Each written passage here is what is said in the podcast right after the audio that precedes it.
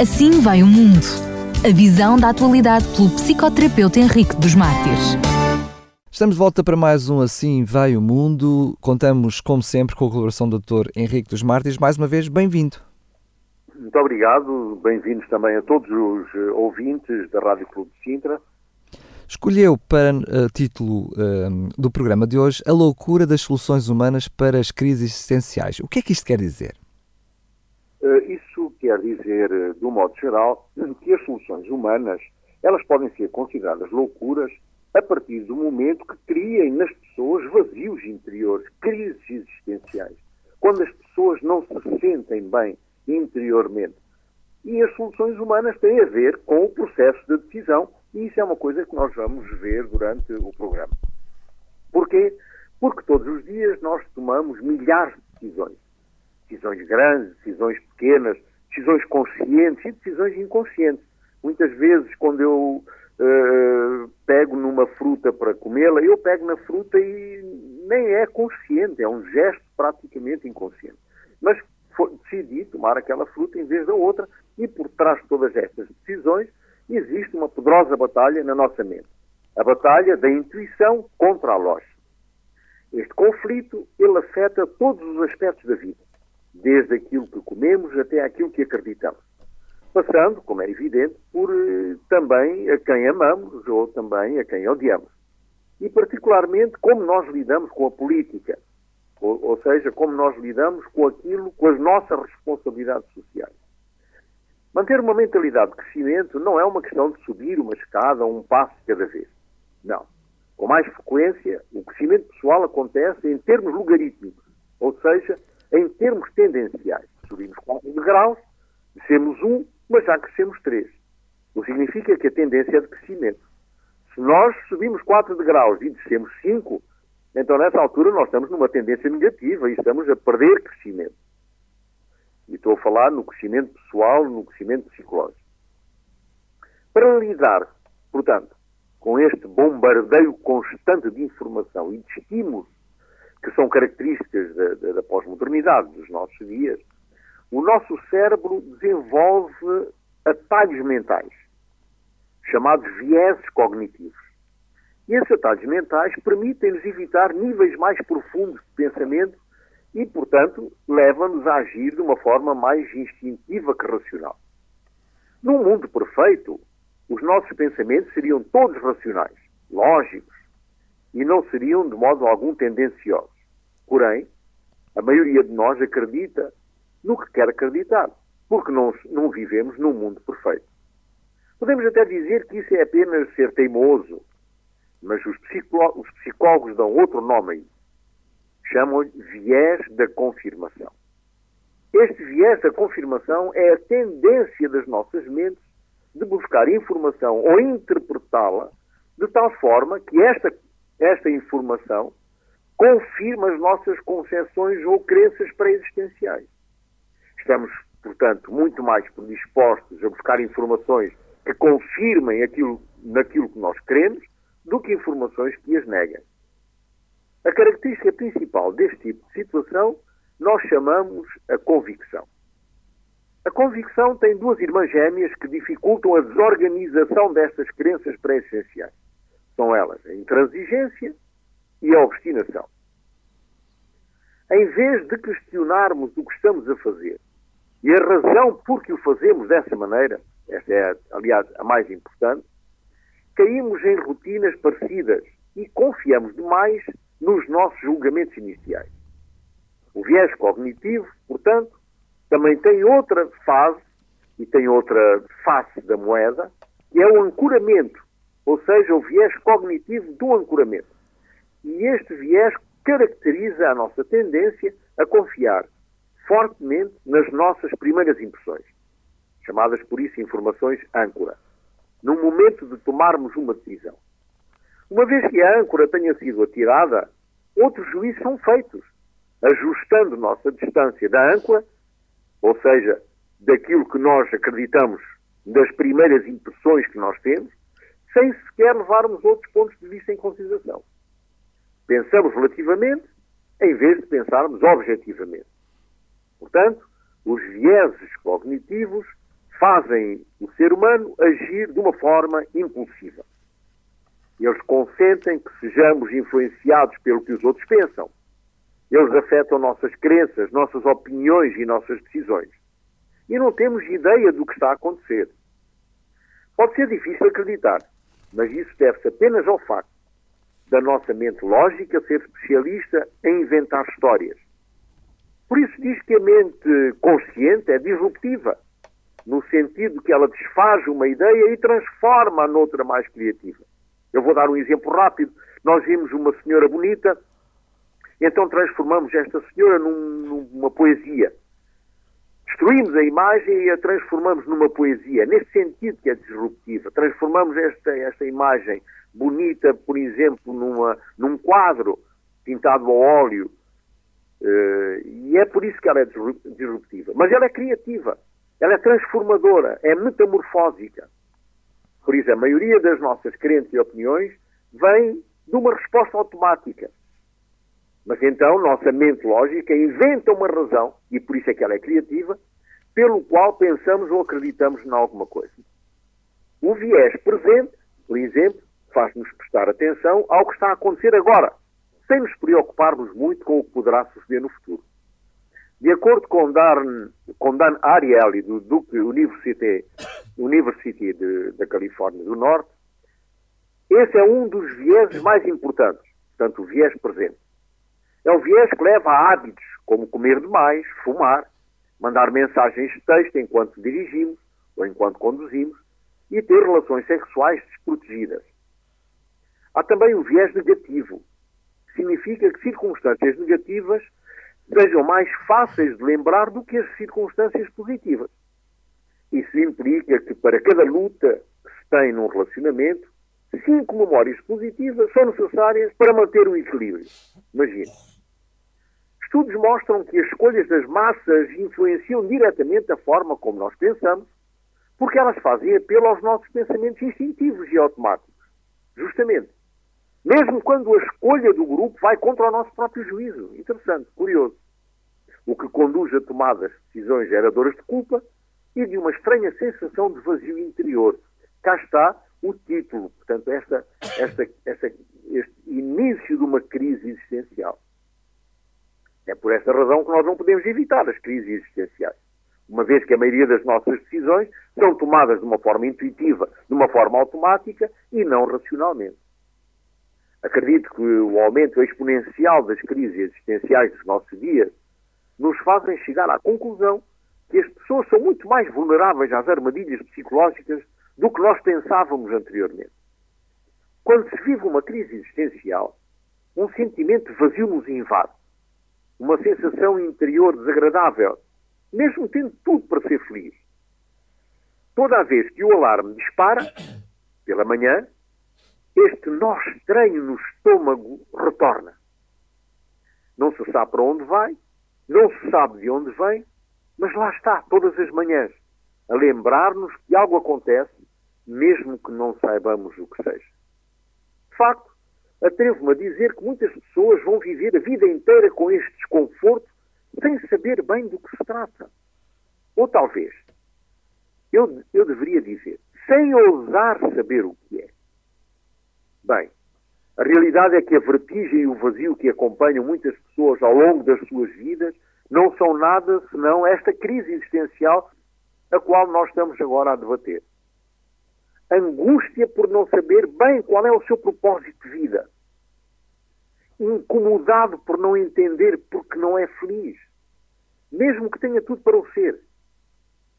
Ora, a primeira manifestação deste vazio existencial manifesta-se num sentimento de culpa inexplicável, mas invasivo, intrusivo, tremendamente intrusivo e imprevisível. Podemos afirmar que este sentimento vazio essencial está, de uma forma geral, a influenciar a tomada de decisões nas diversas comunidades, nas sociedades e no mundo. Esta loucura que, de uma forma ou de outra, está invadido, invadindo os órgãos de decisão política, por exemplo, no mundo, pode assemelhar-se a uma crise existencial universal, global. E o, te o tema, aliás, é muito global porque se insere nesta nova estrutura da sociedade chamada a globalização. E nós podemos assemelhar estas crises realmente de uma, de uma forma global. A vida do ser humano é uma sequência de tomadas de decisão. E por isso, fazer uma análise, ainda que insuficiente, a este tema das tomadas de decisões, eu acho que é primordial. O que gostava de realçar é que a vida da humanidade em geral, hoje, é consequência de pequenas decisões que tomamos no passado e que têm sempre repercussões agora, numa ou em outra área da relação, seja social, seja emocional, seja espiritual.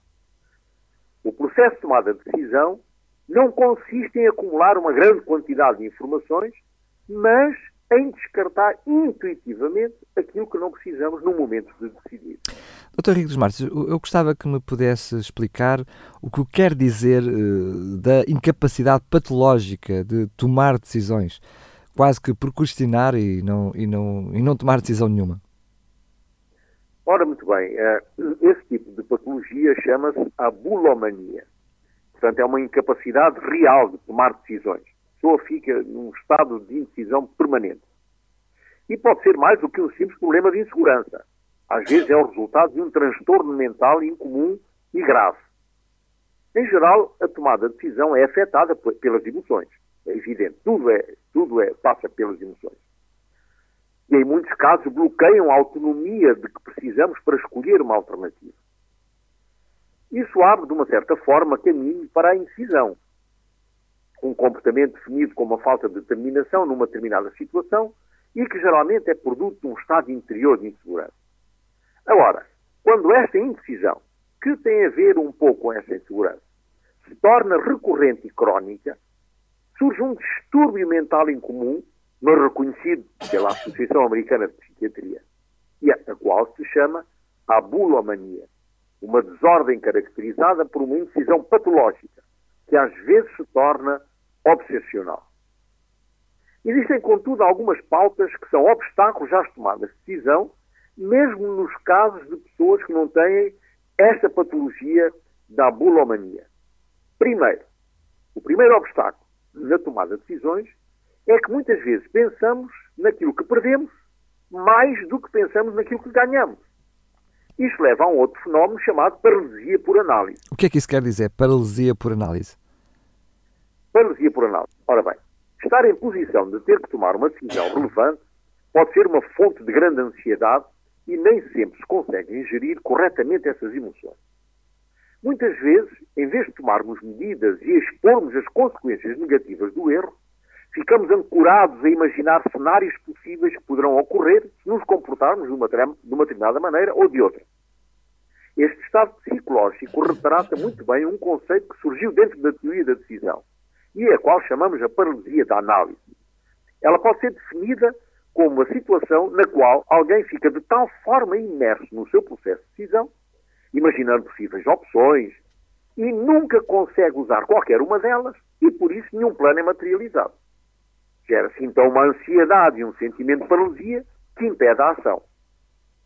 Claro que a paralisia da análise não seria um problema se a análise de possíveis situações e a antecipação dos problemas que poderiam surgir não consumisse tanto tempo e, e, sobretudo, tanto esforço. No entanto, no mundo real, parar para pensar demais pode fazer as coisas nunca acontecerem. O custo da oportunidade é o que transforma a paralisia da análise num problema. E é por isso que devemos considerar a fase da análise sempre com base na sua praticidade. Parar para analisar algo por um tempo exageradamente longo nos priva não apenas de outras experiências, mas também do aprendizado baseado na equação da experiência, tentativa e erro. O segredo é, portanto, de eleger as novas decisões de um ponto de vista emocional, com o coração e não somente com a razão. O segundo obstáculo é que tendemos a retardar a tomada das nossas decisões. Nos tornamos procrastinadores crónicos de decisões. Quer decidir, quer dizer que decidimos sobre coisas banais e protelamos sempre para depois o que deveria ter sido feito já o que seria prioritário. Formamos pensamentos evitativos sobre o que deveríamos fazer. Acabamos por tomar decisões que deixam acumular assuntos e situações que depois são geradores de ansiedade e stress também. E se acumulam. As racionalizações mais comuns para deixarmos o que é urgente para depois são as seguintes. São algumas delas. Por exemplo, o mundo não vai acabar se eu não fizer isto agora. Outro tipo de racionalização. É mais fácil quando eu tiver vontade. Agora não tenho vontade. A última vez que esperei até o último momento deu certo, porque não daria agora. Olha, eu vou fazer isso amanhã. Hoje não consigo pensar bem. Ou então, precisar uma volta primeiro para esvaziar a cabeça. Tudo isto faz com que nós propelemos coisas que são urgentes e que ficam para segundo plano. O terceiro obstáculo é o medo, é o receio de nos enganarmos. A, dif a dificuldade relativa ao engano está no facto de que se nos enganamos muitas vezes na mesma situação, então aí estamos com um problema. Mas se nos enganamos muitas vezes, mas uma só vez em cada situação, então significa que o engano teve uma função didática e tudo vai bem. A ideia é que o engano é normal, é mesmo necessário para o crescimento e para a aprendizagem. Negamos a aprendizagem da vida quando nos enganamos muitas vezes na mesma situação, claro, porque não mudamos de estratégia. Terminamos na mesma linha de conduta, mesmo quando já, já foi provado que não dá resultados. A isso nós chamamos persistência. Teimosia. É matemática pura ao serviço da felicidade humana. Se nos enganamos e aprendemos, da próxima vez que nos enganarmos, mudamos de estratégia e procedemos de uma forma diferente e assim avançamos na capacidade de crescer. A isso se chama perseverança. Perseverança não é mudar o objetivo, o propósito, é mudar a estratégia de modo a conseguirmos chegar ao propósito sem desistir.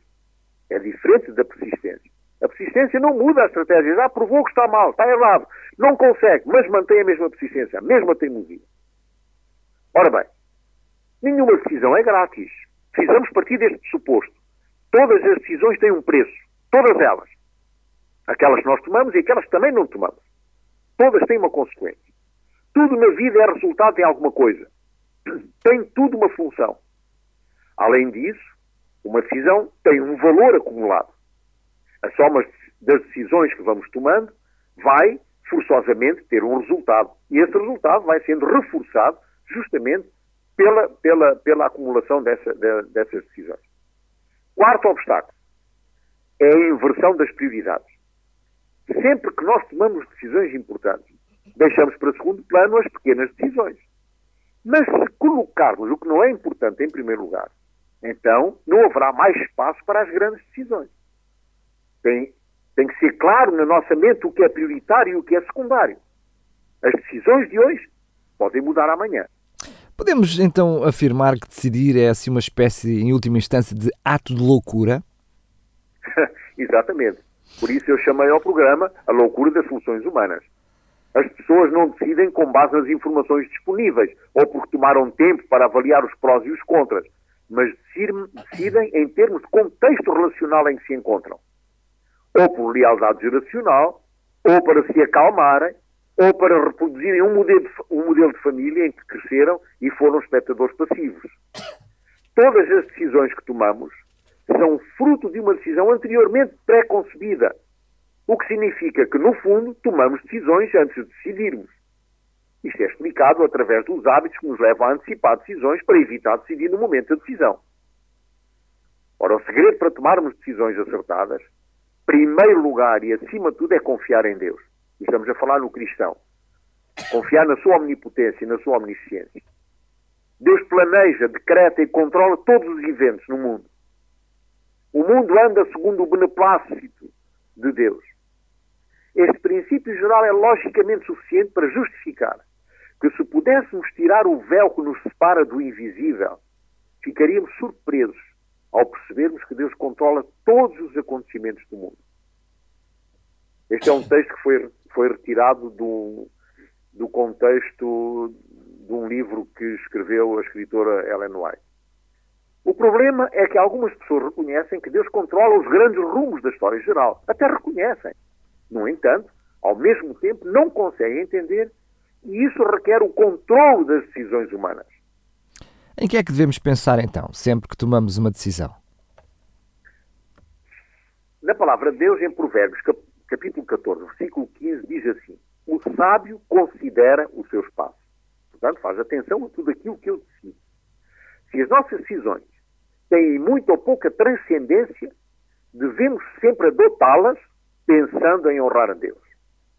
Em 1 Coríntios 10, 31 ainda lemos, portanto, quer comais, quer bebais, ou façais outra coisa qualquer, fazei tudo para a glória de Deus. Queremos alcançar a maturidade cristã na tomada de decisões sensatas, devemos aprender a distinguir o bem do mal e decidir em harmonia com os nossos próprios princípios e não com os outros, das outras pessoas.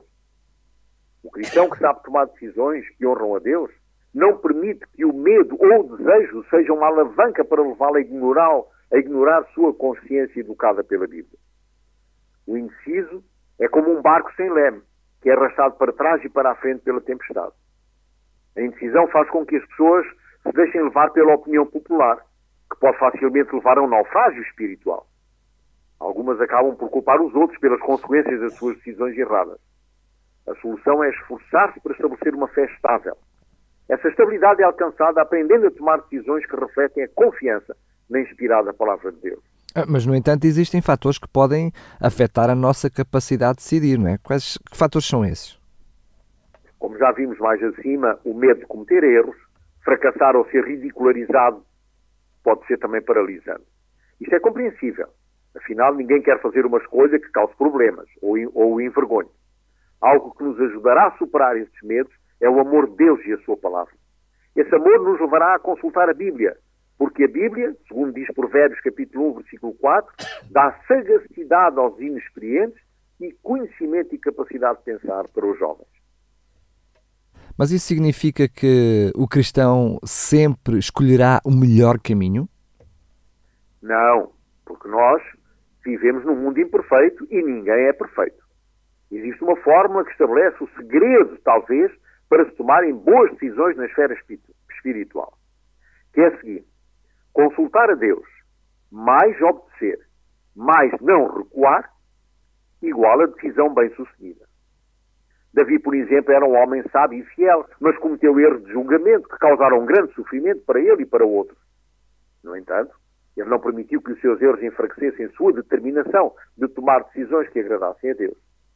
Assim como este rei, devemos nos lembrar que Deus perdoa os erros e os pecados e está sempre disposto a apoiar aqueles que o amam e obedecem à sua vontade.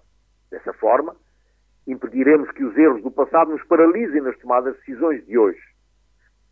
A próxima vez que tivermos de tomar decisões, consultemos a vontade de Deus e consideremos o seguinte. Primeiro, a lógica nem sempre é a vontade de Deus. A decisão mais fácil nem sempre é a vontade de Deus. Nem sempre conhecemos o princípio delineado na Bíblia sobre uma situação específica. Mesmo que não gostemos, devemos aceitar a resposta de Deus. Aprender a definir valores que sejam concordantes com a palavra de Deus é primordial. Reconhecer e usar os nossos talentos para o desenvolvimento da causa de Deus é um outro segredo. Quando sabemos o propósito para o qual fomos criados, ou seja, quais são os nossos dons espirituais, é mais fácil negar algumas habilidades pessoais que não estão de acordo com o nosso chamado e aceitar outras que enriqueçam os nossos dons e talentos e levem ao seu propósito. Vamos procurar viver por isso para fins maiores do que as nossas vidas. Termino com esta outra forma. Dons espirituais mais talentos igual nosso chamado. No próximo programa vamos falar do rei que vai nu. Ou seja, quando o poder não tem mais poder, mas se obstina a mantê-lo. E nós já estamos a pensar mais ou menos naquilo que vamos falar. Muito bem. Muito bem, mais uma vez, Dr. Henrique dos Mártires, muito obrigado por, eh, por nos ter trazido estes, estas suas reflexões que nos fazem também a nós, a cada um de nós, uh, refletir. Um abraço e até ao próximo programa. Muito obrigado. Assim vai o mundo. A visão da atualidade pelo psicoterapeuta Henrique dos Mártires.